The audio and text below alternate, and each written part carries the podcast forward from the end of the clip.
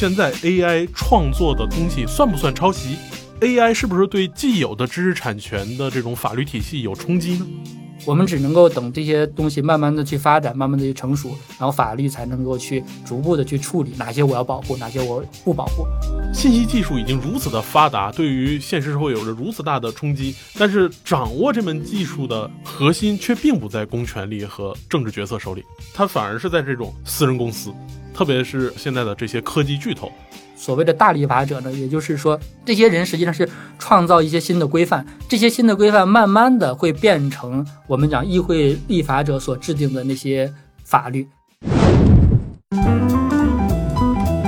大家好，欢迎收听由大观天下志制作播出的播客《东腔西调》，我是何必。今天我们请到了我们久未谋面的老朋友，北京航空航天大学法学院的翟志勇老师。和我们一起来聊一聊当下爆炸的信息技术和法律的关系。呃，大家好，我是翟志勇。那翟老师，最近 OpenAI 发布了一款聊天机器人 Chat GPT，实际上是一个通用人工智能的大模型 GPT 的应用。那凭借对于语言的精准理解和高超的文本处理呢，火爆了国内外。很多人认为这是人工智能的一个里程碑。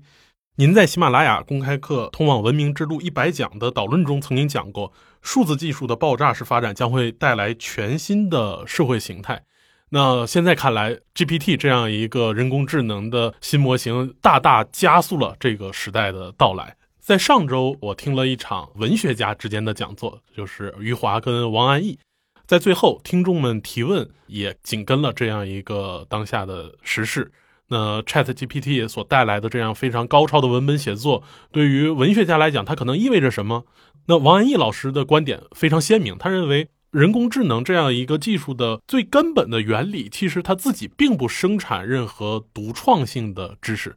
它是要对互联网上既有的数据爬梳以后，做一种暴力式的计算，然后。给人呈现出一个似乎有秩序的文本，所以他坚持认为 Chat GPT 所生产出来的东西是抄袭啊，没有知识产权。那这就涉及到了一个您在这门课里面所讲的数字时代里面的法律问题。那咱们就先从这样一个最基本的问题开始聊起。您认为现在 AI 创作的东西算不算抄袭？AI 是不是对既有的知识产权的这种法律体系有冲击呢？嗯，好，一个非常好的问题啊。先来说算不算抄袭啊？呃，我是觉得它不算抄袭，呃，因为它非常明确，它无论是从技术的原理啊，还是从它呈现的方式来讲，嗯，都是很明确，它就是从已有的数据中，通过它的技术的加工所呈现出来的一种形式。呃，我们讲抄袭是说我把你的东西拿来，认为这是我的，对吧？呃，ChatGPT 从来没有讲说这东西是我的，它就是我所唱的所有的东西都是来自于互联网，对吧？来自于过去的呃数据。所以呢，从抄袭的角度来讲，我觉得它显然不构成我们法律意义上所讲到的抄袭。但是这里边是不是有它的创作性？其实呢，我是想就这样。呃，我们人类的创作啊，我们人类写了大量的东西，对吧？呃，我们其实很多的内容素材其实也是来自于过往人类所写的东西。那我们把它加工编辑，以我们的方式给它呈现出来。那我们为什么说我们不是抄袭？我们为什么说这里边有我们的创作，而 ChatGPT 就不可以这么说？它确实是用了已有的过往的数据跟信息，在这个过程之中，它的这样的一个加工处理，很多的时候实际上是超出我们的预期跟想象的。也就是说，当我们问他一个问题，我们给他一个任务的时候，我们是不能够预判他会给我们一个什么东西。大力出奇迹，就是说，他因为看的多、学的多，他确实有可能给出来一些我们过往人类没办法想到的或者想象不到的一些东西。那这些东西有没有创造性？它不是抄袭，它有没有创造性？我觉得某种意义上来讲，我们也不能够去否认它有一定的创造性。那既然您认为有一定的创造性，这就涉及到了一个我们在知识生产上进一步的问题，就是既然是创造了它，那比如说。您作为一个法学老师，或者说您的法学同事，用 Chat GPT 来做了一个关于法律的讲稿，甚至像现在很多国外的学生那样去做了一篇论文。那我让这个 AI 系统给我做的一个东西，这个东西在法律意义上它的产权归谁呢？它是归 OpenAI 这个公司呢，还是归于发出指令的我呢？还是真的归于那个并没有实体人格的大模型 GPT 呢？嗯，好，这是现在大家讨论比较多的涉及到著作权啊或者知识产权的问题。其实我们可以把这问题先展开一下，就是说，我们可以先想一下现代知识产权所保护的那些东西，因为知识产权是一个很现代的东西。那在过去是没有知识产权这个概念的，呃，那知识产权也并不保护所有的知识，对吧？它只是保护特定形态的知识。在知识产权里边呢，有一点就是很明确，就是说它保护那些有创造性的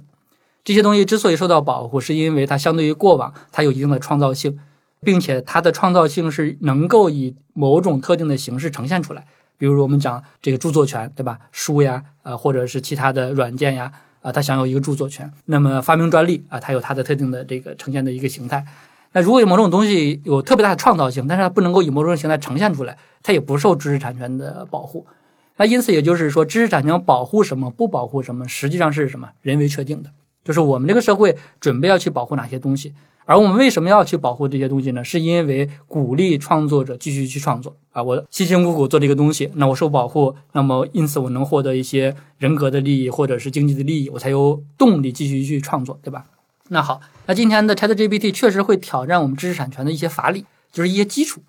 比如说创造性的问题啊，到底什么意义上讲它是有创造性的，而什么意义上它是没有创造性的？很多时候我们是很难去做一个区分的。比如说，我有一个朋友现在正在用 ChatGPT 写小说，他的写小说并不是我简单的给你一个指令，你帮我写本小说，而是说在这个创作过程中，他有一些自己的想法。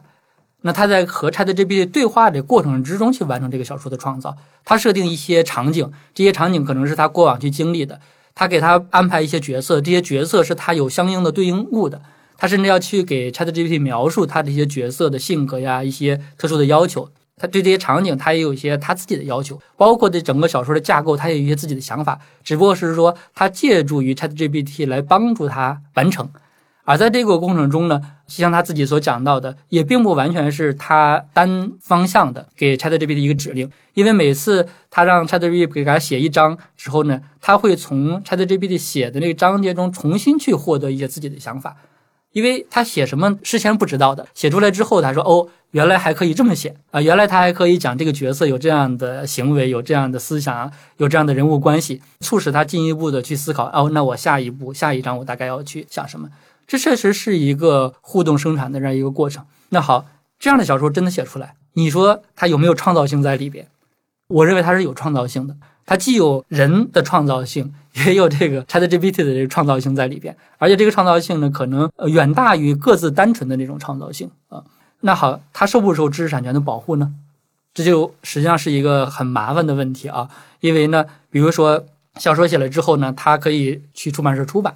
我们现在来讲的话，我去出版社去出版，它出成一本书的话，它就是受著作权保护的。那这里边只不过是大家要去明确一个问题，就是说将来这本书出的作者要不要写这个个人和 ChatGPT，对吧？我看现在网上有一个图片啊，搞笑的一个图片，说我新建了一个团队啊，这个团队我是负责一切的，我团队的另外一个人就是 ChatGPT，他负责做一切，我负责指挥一切，他负责做一切。那是不是以后我们这类的创作中都可以写作者是谁，何必加 ChatGPT？那这样的话，受不受我们现在的知识产权法的保护呢？呃，那其实我们从法律的，我们讲的法律教育学的角度来讲的话呢，当我们把 ChatGPT 只是作为一个写作的工具啊，那这里边有我自己的想法，有我自己的创作，那未尝不可以受到法律的保护。但是呢，这个也要限于特定的形式，比如说我就是在网上跟他简单的聊天。啊，或者我就给发布一个简单的一个指令，我毫无没有自己的创造性，我让你帮我写一本小说，写一本爱情小说，你随便写啊，这个东西就没有自己的一个创造性。所以目前法律对于这类的东西呢，确实是比较麻烦的啊，就是说你很难笼统的来讲说它受不受知识产权法的保护，或者它应是否应该具有知识产权。就像早期知识产权也不是笼统的去对待一切知识都受到保护，而是说它去保护特定形式的知识形态。那我想未来其实也是这样，就是说，当这个技术进一步的去发展，大家利用这个技术创造出越来越多的作品之后呢，可能会有某一类的形态的作品会被法律所认可，说这类的作品因为有人的创造在里边，啊，那么它会受到知识产权的保护，或者说我们会扩大知识产权法的保护范围，从而保护这类的机器和人共同创作的这些作品。当然，现在也有一些明确，就是说纯粹是机器创造的作品本身是不受保护的，也就是说，机器人 AI 是不能够作为权利主体所享有这个权利的。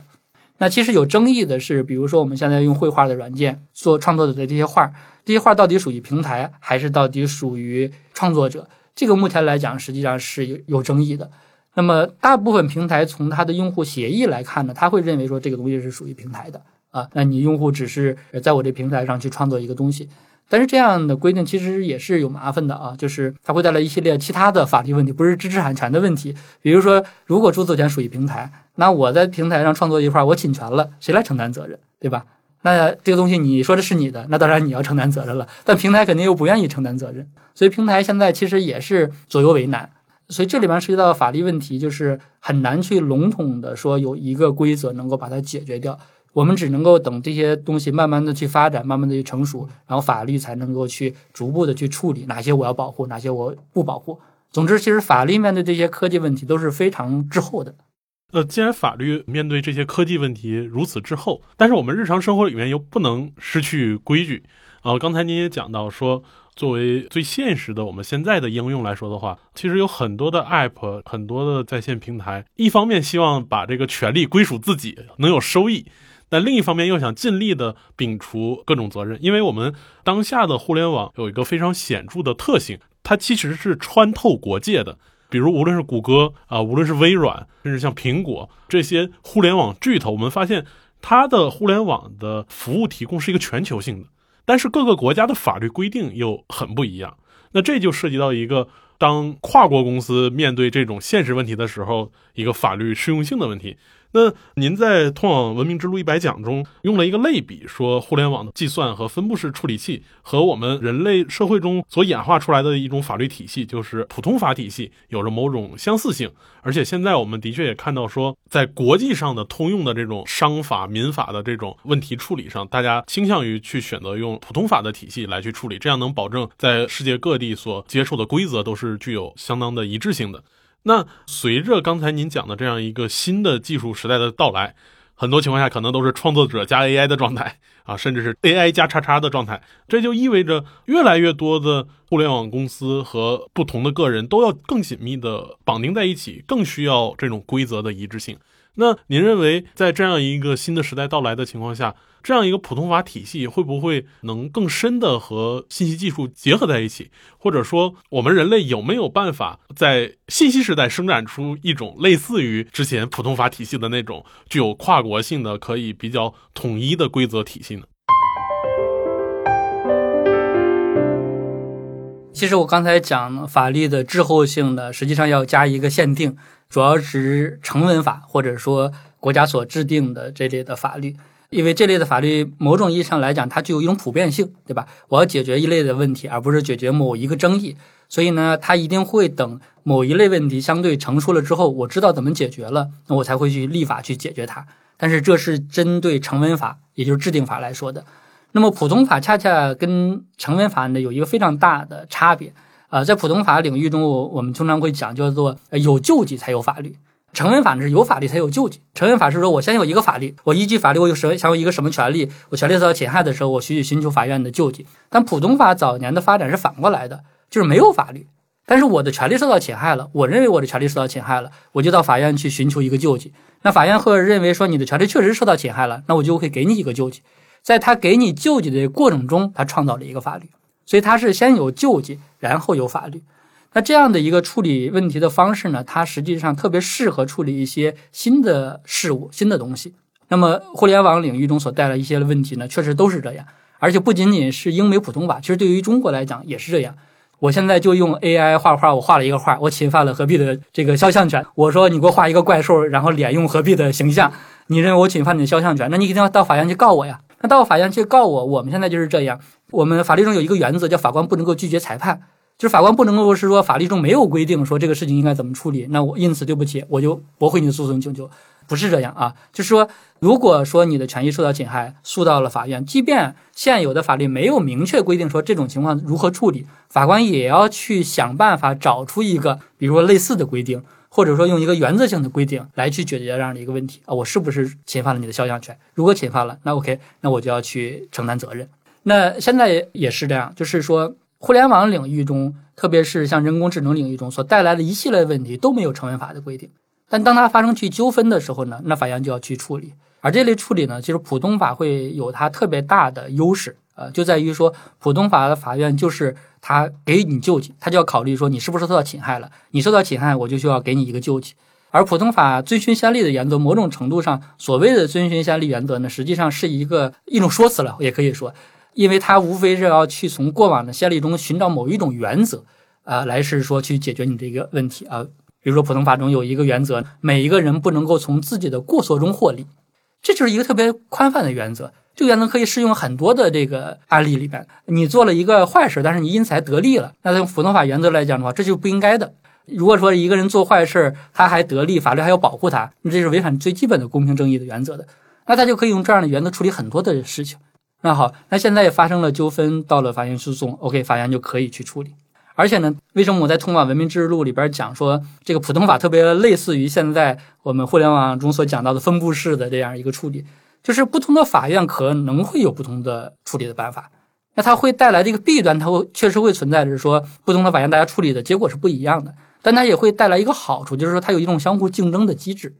就是哎，这个法院是这么处理的，那个法院会认为说这个法院可能处理的未必会准确，他可能以另外一种方式去处理啊，那大家都不服，可能会告到他们共同的上一级法院，那上一级法院可能会有一个他处理的一个方式。那立法是一个特别集中化的处理啊，我一个立法机关我说 OK，这类问题就这么处理了，那实际上在实践之中，问题之间千差万别。那你适用统一的规则的时候，不可避免有的会呃适用，有的可能就没有那么适用啊。但是普通法这种没有一个特别统一的规则，大家在实践之中遵循先例的原则去处理的时候呢，它就能够去分别出来不同案件之间的那个细微的差别，从而给出一个不同的一个处理。那你都不能够说每个处理是错的啊，因为它确实针对具体的情况所做的那样一个处理。但是当这类的案例多的时候呢，它慢慢的就会形成一些在普通法里边的一个基本的一个原则，哎，大家就知道说，哎，这类的问题我大概去怎么去样去处理是最公平的、最正义的，或者说它最符合这个事情所应该得到的那样一个处理的方式。因为有的时候我们除了考虑公平正义之外呢，我还会考虑到，比如它对技术的影响呀，啊，它跟其他的法律之间的相互的那个关系呀，它对于特殊人群的保护呀，就是它要考虑诸多的因素。那最后在竞争的过程之中，大家会慢慢的会发现说，OK，我们现在明白了这类问题应该怎么去处理。可以看到，其实就笼统的法律体系而言，它一直是在跟社会现实不断的互动中去成长出来的。而在这个里面，可能普通法的这个互动会更有效率一点。听您这么讲，那刚才在您的这样一个对比中，我感觉到有一个非常关键的差异。就是普通法跟成文法在社会现实互动的这种效率差异里面，很关键的一个是立法者的这种身份的不一样。刚才您说普通法是有救济才有立法，而成文法这边要有立法才能开始有救济，这就意味着只要我在普通法的体系里面，我是个法官，我遇到了日常人们的诉讼，我就能立法了。我就能开始去探索这个规矩的可能性是怎么确立起来的。而在这个成文法体系里面，其实是我们现在最熟悉的就是，你只有在国家的公权力这里才能组织起一个立法机构，才能等社会问题充分暴露了之后才能去立法。这个显然这个互动的效率就会低很多。那您在之前的这个书里面和课里面也反复的在强调一个观念，叫大立法者。就您认为，每当人类历史进入到了一个关键的历史时期的时候，总会涌现出一批很关键的对于普遍的规则的一种探索和确立的这样一个人群，甚至有些人还要很主动的去担当这样一个角色。那么，在现在这样一个信息技术集中爆炸的时刻。和之前的这样一个历史有一个非常不一样的感觉，就是之前无论是普通法还是成文法，我们都能看到它的很大程度上的立法权依然是归于政治角色、归于公权力的。但是现在我们看到，信息技术已经如此的发达，对于现实社会有着如此大的冲击，但是掌握这门技术的核心却并不在公权力和政治角色手里，它反而是在这种私人公司，特别是现在的这些科技巨头。呃，我们甚至说这些跨国公司，比如像苹果，它的市值在高峰的时候，这已经排到了世界前几的 GDP 的这样一个国家的行列里面。那这是不是意味着在新的时代，可能立法者的角色本身都要发生变化，掌握了技术本身的这样一个跨国巨头尽管他没有行动，但是他实际上已经掌握了信息时代的这种立法权。反过来，我们也看到，像美国、像欧洲都在对这些科技巨头有一个规训，都在尝试用听证会的方式，要么给他们罚以巨款，要么给他们以各种监督，希望他们能够符合当下这些国家的既有的立法。那您怎么看待在新的时代下，政治角色跟这种私有的跨国科技巨头之间对于这种时代立法权的某种意义上的争夺呢？嗯，好，这是一个非常大的问题啊。呃，我觉得可以从几个层面来回答。首先，第一个层面呢，就是说我们如何去理解法律。呃，我们现在确实是非常容易、特别狭隘的去理解法律，就是所谓的法律就是立法机关所制定的啊那些条文。那些条文才叫法律，呃，再扩展一步啊，法院的判决也可以某种意义上来叫法律、判例法，对吧？呃，但其实这仍然是对于法律一个比较狭隘的理解，就是说它实际上指向的就是政治法啊，就是国家所制定的这个法律。呃，从法律社会学的角度来讲的话呢，就是法律实际上是提供的一种人类的行为规范。那某种意义上来讲，但凡是能够构成一种行为规范的东西，在一个宽泛意义上来讲，我们都可以称为法律。比如说，我们有讲习惯法啊，习惯法就是。它不是国家所制定的，它就是在社会生活交往过程中慢慢形成了大家共同遵守的规则。在这个意义上来讲，我们也并不否认说，在宽泛的意义上来讲，它实际上也构成一种法，只不过是说它的运作机制和国家制定法律的运作机制是不一样的。那好，就是说我们要在一个相对宽泛的意义上来去理解法律啊，包括说我们讲自然法，它就是人类的一种观念啊，一种关于有关正义的一些想法啊，一些大家普遍接受的一些普遍的价值。他们在一些特殊的案件之中，它也会发挥规范人类行为的一些作用，所以我们也也认为说它是法律啊。好，那我们讲完这个问题之后呢，我们就来看啊，就是说现代的关于新技术所带来的一系列的问题，立法者实际上的话呢，不仅仅是迟缓的，某种程度上来讲的话呢，就是说立法者其实很难去理解这些东西。你刚才讲到了听证会，对吧？呃，我记得二一年底吧，二一年下半年，就 Web 三刚元宇宙 Web 三刚火热的时候啊，美国国会也搞过一次听证会，是针对于 Web 三的一个听证会。呃，那个议员还是比较坦诚啊，就是说你现在 Web 三数字资产三万亿，都快赶上一个英国的一年的这个 GDP 了。那我们这些议员根本搞不清楚，对吧？我完全搞不清楚你们搞那些东西是什么啊，所以他搞一个听证会，说你给我讲一讲啊，这个 Web 三到底是个什么东西，对吧？这是一个很坦诚的议员啊，就是说他确实是我承认我搞不懂啊，我想要向大家学习。那这次像 TikTok 同听证会，大家也看了对吧？那有的议员他确实是问的这个问题让人啼笑皆非啊，对吧？你的这个 App 是不是必须连上 WiFi 才能够用啊？呃，那是以至于这个 TikTok 也没办法回答这样的问题。呃，实际上议会的议员他既不是技术专家，也不是法律专家啊，大部分他就是政客。虽然他们的助理可能能够帮助他们处理一些技术问题、法律问题，但实际上整个的立法机关也好呀，其实包括法官也好呀，他们对于新技术的理解，对于新技术所可能会带来的一系列的问题，以及对于未来的影响，我们坦诚的讲，都没有一个很好的一个判断。也就是说，从规范新技术以及呢去考虑新技术对未来的影响的角度来讲，现有的无论是议会还是法院。都不是最恰当的立法者啊，但事实上他们把握着一个公权力，所以人类法律的产生呢，在过往的这两三千年的历史中呢，所有的新规则其实都不是这些立法者所创造的。当然，这些立法者也会去创造一系列的他们认为的这个重要的新规则，但大部分会失败。法律并不是说立法者制定出来之后，它就自然能够去产生它所应有的那个效果。很多的法律制定出来是会失败的啊。那真正有效的、能够提供很好的社会指引和规范功能的这样的法律，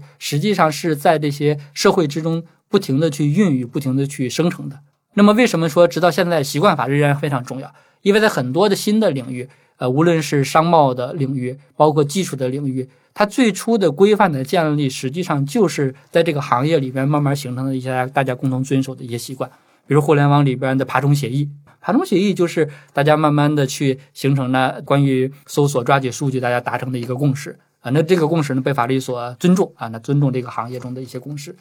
那好，那现在的无论是 Web 三也好呀，AI 也好呀，在所有的一些新的领域里边。立法者、法官、学者都在去探讨啊，但是某种程度上来讲的话呢，他们实际上都是在被动的理解这个行业、这个技术以及它所带来的这个影响。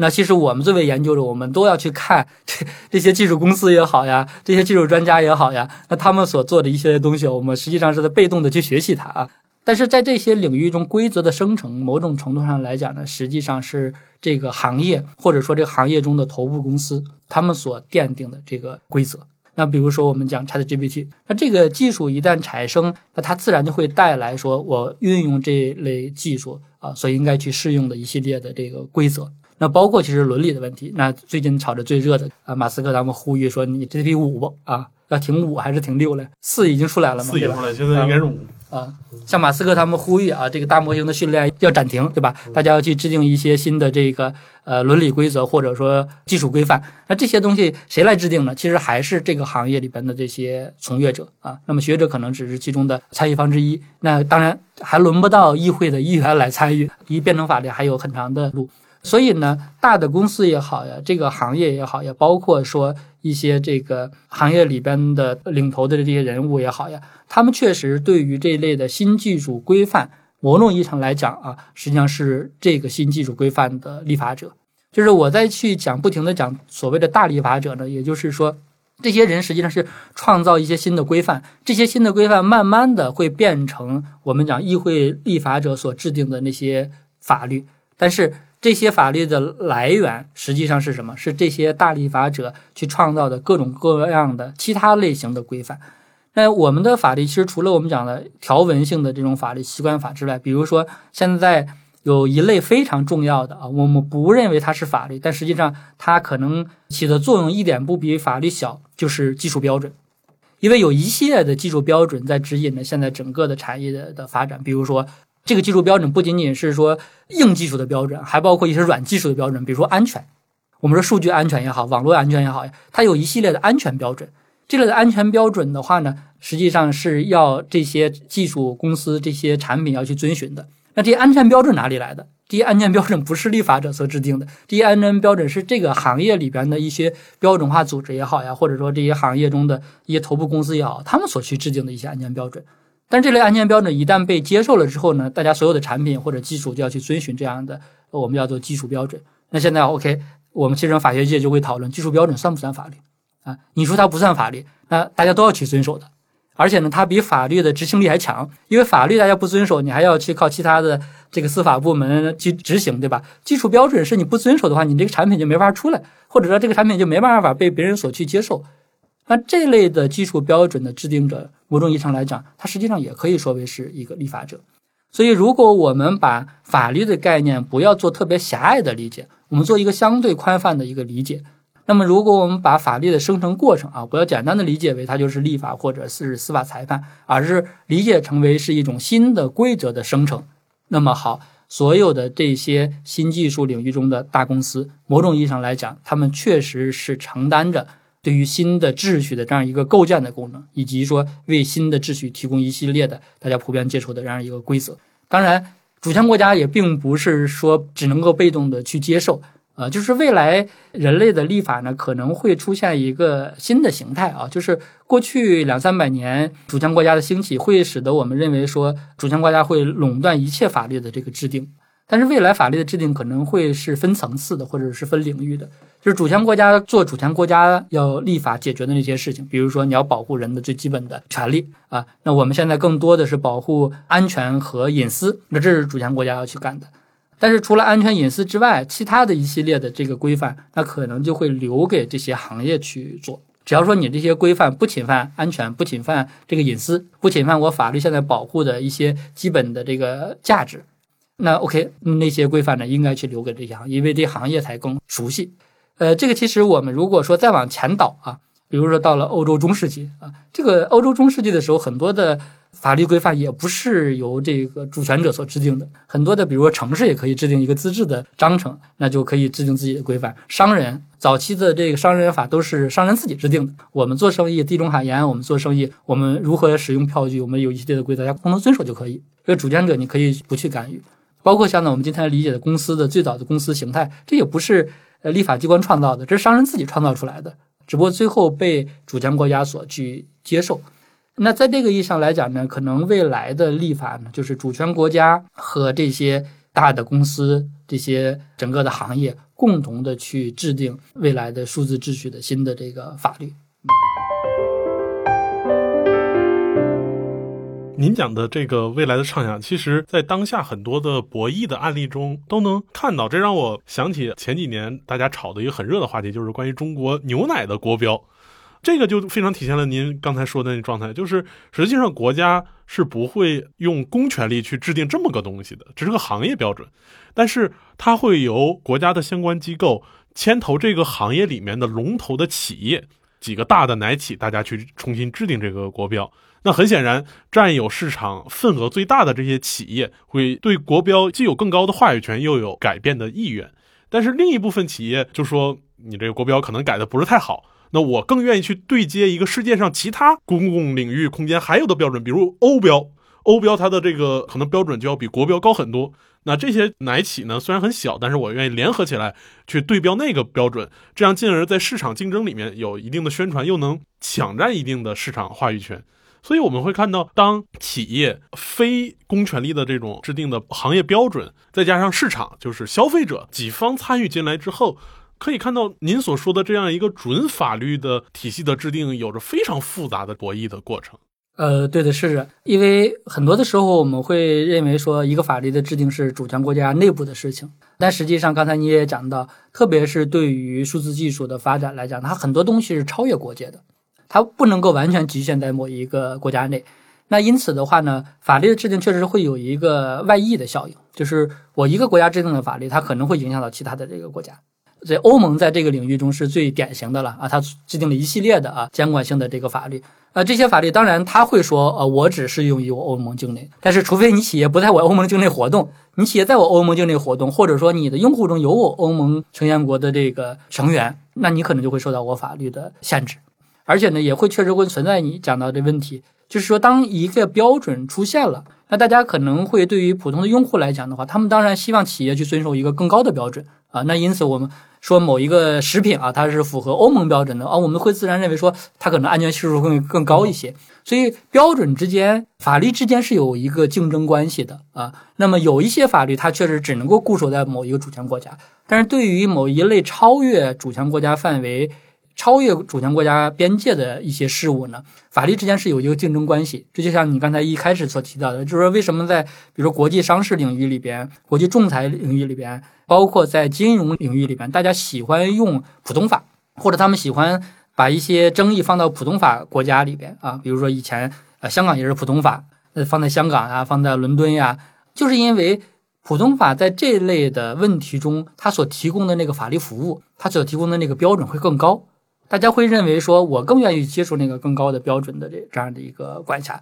啊，他对我有更高的要求，但是他对我也有更好的这个保障啊，对，所以在很多的领域里边会存在这些问题，就是有一些法律是超过国家的啊，那么大家可以去选择我适用于更高的这个法律。那为什么就是在国际商事里边，大家很多的跨国企业喜欢用仲裁？是因为仲裁可以不受制于特定的国家的管辖，我仲裁可以选择一个大家认可的仲裁机构啊，比如说像瑞典啊，瑞典斯德哥尔摩的仲裁院特别有名啊，就是因为它能够提供更好的服务，大家更愿意去选择它。所以在数字空间领域里边，未来其实也是这样，就是说，不仅仅是说它制定标准的主体会发生变化，可能大的企业啊会参与标准的制定，未来纠纷的解决也可能会发生变化。就是说，我可能不会去选择某一个国家的法院来解决这类纠纷，啊，我可能会去选择某一个仲裁机构，或者甚至在未来的数字空间里边，可能会有一些在数字空间里边的这样的一个裁决的机构。呃，现在比如说 Web 三的这个发展，Web 三的发展有一个这个中心就是迪拜，啊，就是迪拜说我也做 Web 三，那迪拜在做 Web 三的时候呢，它就会提供什么纠纷解决机制。就是我在我这里边建了一套在 Web 三领域中的纠纷解决机制，因为整个这个领域里边就是不受这个国界限制的。那大家发生纠纷可以到我这来去解决，我就通过纠纷解决机制来吸引更多的企业来关注我，到我这里边来去做这个事情。呃，因为法律的某种意义上来讲，法律也是一种公共服务，就是你会为这个社会、为这个行业提供什么样的一个公共服务，而这类公共服务也是有竞争的，它也是可以进行一个市场化的运作的，特别是在商事领域。那么在技术领域里面，其实也是一样的。所以未来的话，就是不仅仅立法者啊会是一个国际化的啊，会是一个多元化的，呃，司法者、裁判者纠纷解决的机制也会是一个多元化的。我想回到咱们最开始的这样一个议题，也是偏向您现在的工作的日常实践的，就是 Chat GPT。我们看到在国外之所以会火起来，很重要的一个缘由，是因为美国现在已经有很多高校的学生开始尝试用 Chat GPT 来去帮自己写论文。最近 GPT 四这个新的模型发布出来以后，它在美国法律考试中，比如 LSAT，它已经考到了前百分之十，Top ten 了。这也就意味着，至少在您所从事的这个法律教育领域里面，人工智能已经达到了一个非常高的标准。不知道您现在在日常的课堂教学中有没有遇到已经很前沿的同学开始用这种东西去帮自己写论文？那假如您在未来遇到的话，您作为老师，某种意义上的一个课堂立法者，您会倾向于怎么给学生制定规则，并且去实践，使得您的这样一个法律教育和最新的这样一个信息技术的冲击能够结合在一起呢？嗯，好，首先是我自己会去尝试着用它啊，因为呃，我必须要先熟悉它能够做什么啊，不能够去做什么。我实际最近一段时间一直在去跟他各种交流啊，我看看，比如说他能能不能够解决我们法律中的实践问题，对吧？能不能帮我分析个案例啊，起草一份合同呀，解决一个疑难问题啦？呃，我也会去尝试他，他能不能帮我写论文？呃，我想去判断说他在什么意义上来讲能够帮助学生写论文，那我自己先试一试，他能不能帮我写论文啊？但是我会发现他在解决实际的法律问题中的用处会更大一些啊，比如说让他帮我起草一个合同。它确实是很标准化的这个文本啊，它能够给你找到，然后给你呈现出来，你大概稍微修改一下就可以用啊。那它也可以帮你去查一些法规呀，分析一些案例呀。呃，在写学术论文上，当然它还是很差。呃，这个主要是因为呢，就是说，大部分像我们的学术论文，其实都要是解决一些呃有待解决的，也就是说，你用现有的网上资料是很难去解决的一些问题。那因此，它实际上不能够给你说你去有那个创造性的东西。当然，我用的 ChatGPT，当然它还是二零一一年九月份以前的数据了啊，所以好的新的数据它也没有。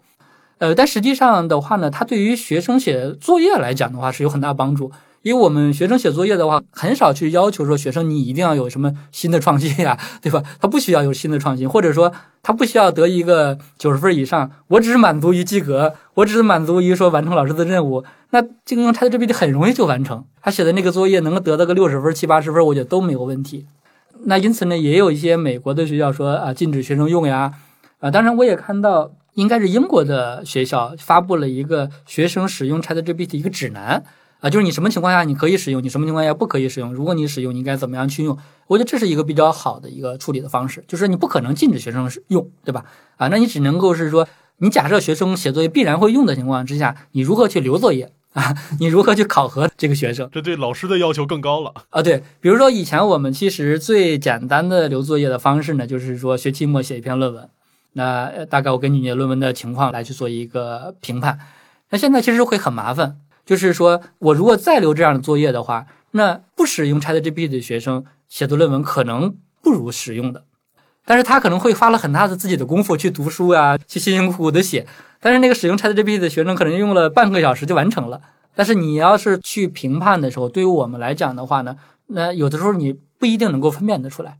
呃，如果能够分辨得出来，你说你怎么评判呢？你允许人家用 ChatGPT 的话，你你怎么样去给人打分？所以，当然，我们首先要做的就是说，我今年期末留作业，我可能就不留写论文，我只能去留一个说他用 ChatGPT 很难去完成的这个事情啊，或者说反过来啊，就是我假设大家都会用，那我要去留的一个作业是什么？呃，我用 ChatGPT 写一篇文章，你来给我评判一下，你去评价一下这篇文章写的是怎么样？但是，他仍然可以用 ChatGPT 去评价 ChatGPT 写的东西，对吧？那这个我自己来讲，我要去尝试，我要去先尝试一下。如果我以这种方式来讲的话，它会是怎么样，对吧？ChatGPT 如何去评价自己写的东西，以及呢，他他做出这样的一个评价，对于我来讲，我能不能够在这个过程之中去给出一个公认的一个评价啊？在这个过程，学生他到底有没有他的这个付出啊？那这个其实对于我们来讲都是一个探索的过程啊。但是呢，从教育的角度来讲，从法学教育的角度来讲呢，实际上是提出了一个我认为是一个非常大的挑战，呃，但我并不认为说它对于我们法学教育本身是一个毁灭性的啊，呃，其实呢，它实际上呢要求或者某种意义上来讲，逼迫着现在的法学教育要更新迭代，就是要升级。就是我们法学教育其实是很这个落后的啊，就是法律本身实际上是很滞后的。就是法学教育跟法律本身一样，就是它实际上是很保守的啊，它是教学生去处理最基本的这些法律工作啊。法学教育本身很少有创新，因为它就是因循守旧，就是那一套这个手艺，对吧？你把它弄会了啊。但现在确实会带来一个问题，就是说你在教学生这些东西，学生毕业之后他找不到工作呀，因为。ChatGPT 是可以作为一个非常好的这个律师助理，就是法律帮手啊。那我以前我一个律师事务所，我可能要雇十个律师助理，我才能够完成基本的这个文本操作的案例检索呀、法律分析这些工作。那现在如果大家用 ChatGPT 的时候，我可能只需要雇两个人，那这两个人只要会用就可以，那另外八个人就失业了。那这因此一对于我们法院的学生来讲的话，就是你将来毕业找工作的时候，那个岗位会很少了。即便能够找到工作的学生，一定会使用这些新技术的，他一定能够把这些新技术用的炉火纯青的学生，他才能够去找到一份工作。那如果你法学教育本身去回避这些新技术啊，或者说你不去教学生如何的能够更好的用这些新技术来去处理法律工作的话，那学生毕业之后都找不到工作。